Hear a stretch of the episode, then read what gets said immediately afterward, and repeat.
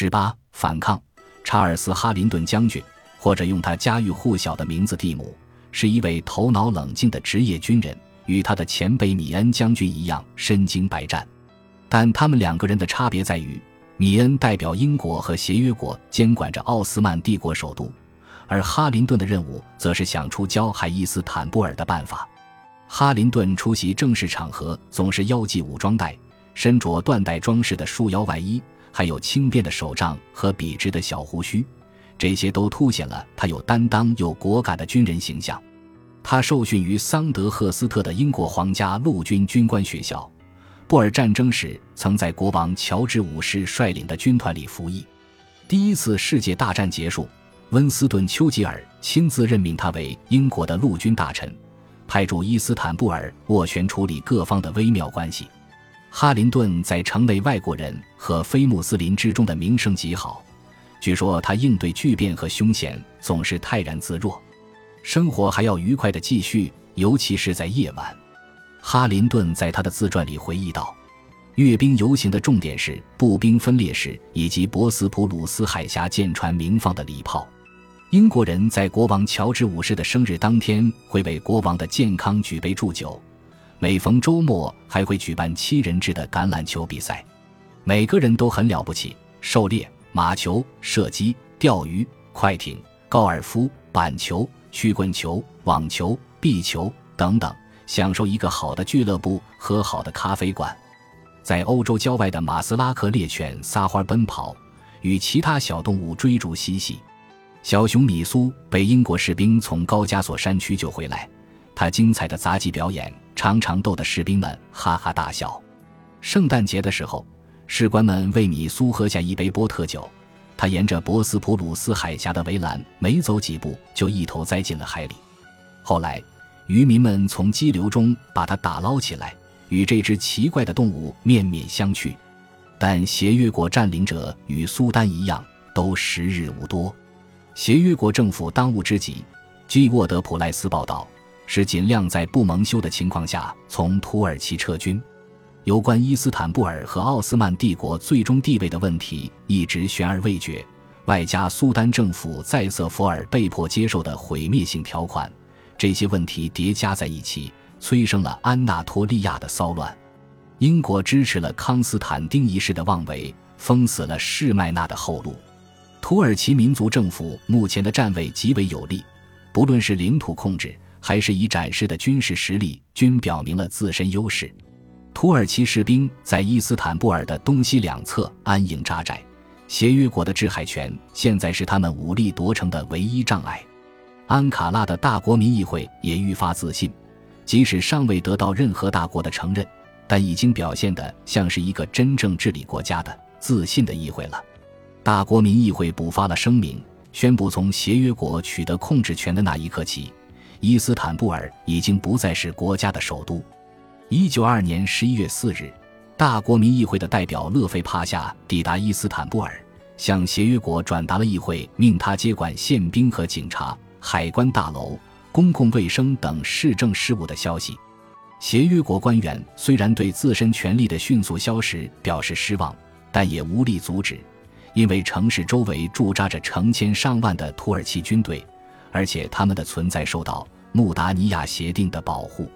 民族主义者目前采取的措施仅仅在于逐步抽空我们的控制，让我们的占领沦为一场闹剧。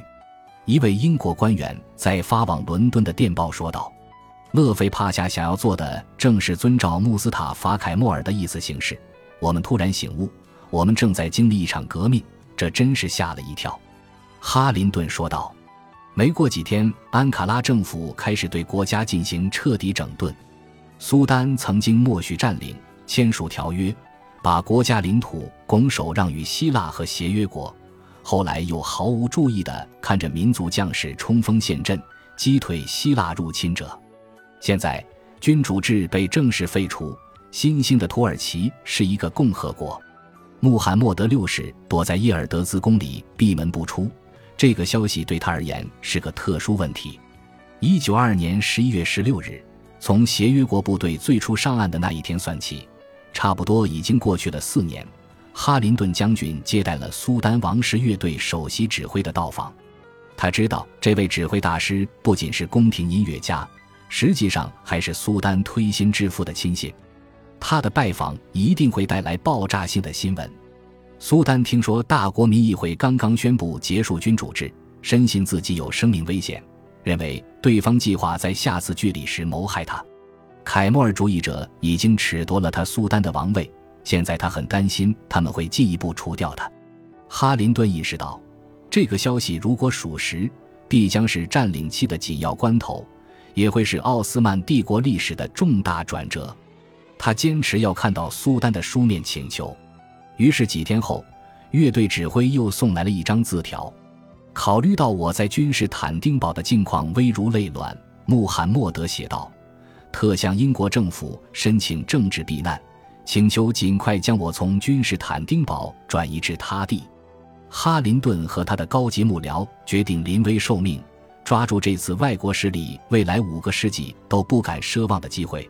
他们打算绑架，根据君王本人的请求，这位奥斯曼帝国的苏丹、穆斯林世界的哈里发。哈林顿与一小群指挥官秘密筹划了一个把穆罕默德诱拐出城的大胆计划。十一月十七日周五清晨，哈林顿将军四点起床。几口就吞下了早餐的熏肉和鸡蛋。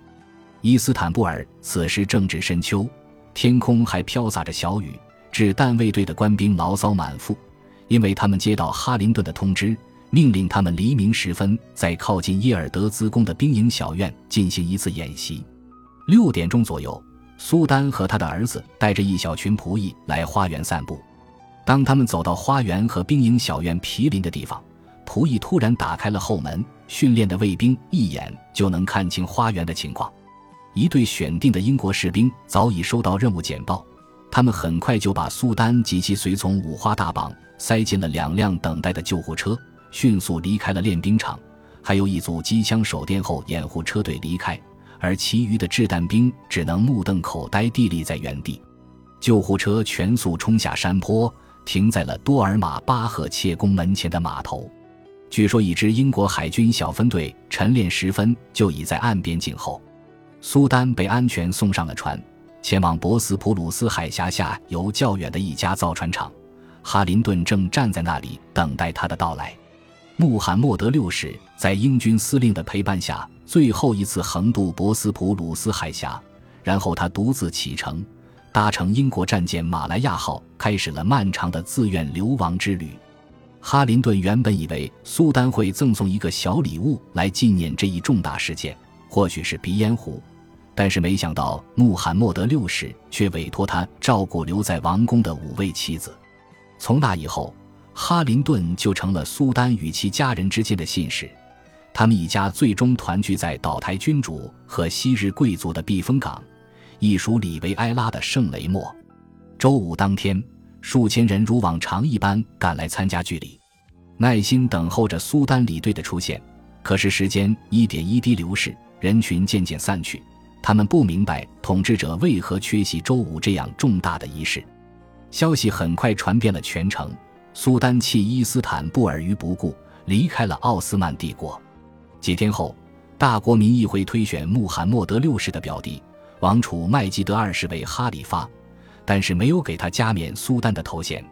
全球伊斯兰教的领袖和帝国统治者几个世纪以来首次实现了分离。奥斯曼王室治理帝国六百多年，统治伊斯坦布尔四百六十九年，现在退出了历史舞台，末代苏丹也沦为难民。本集播放完毕，感谢您的收听，喜欢请订阅加关注，主页有更多精彩内容。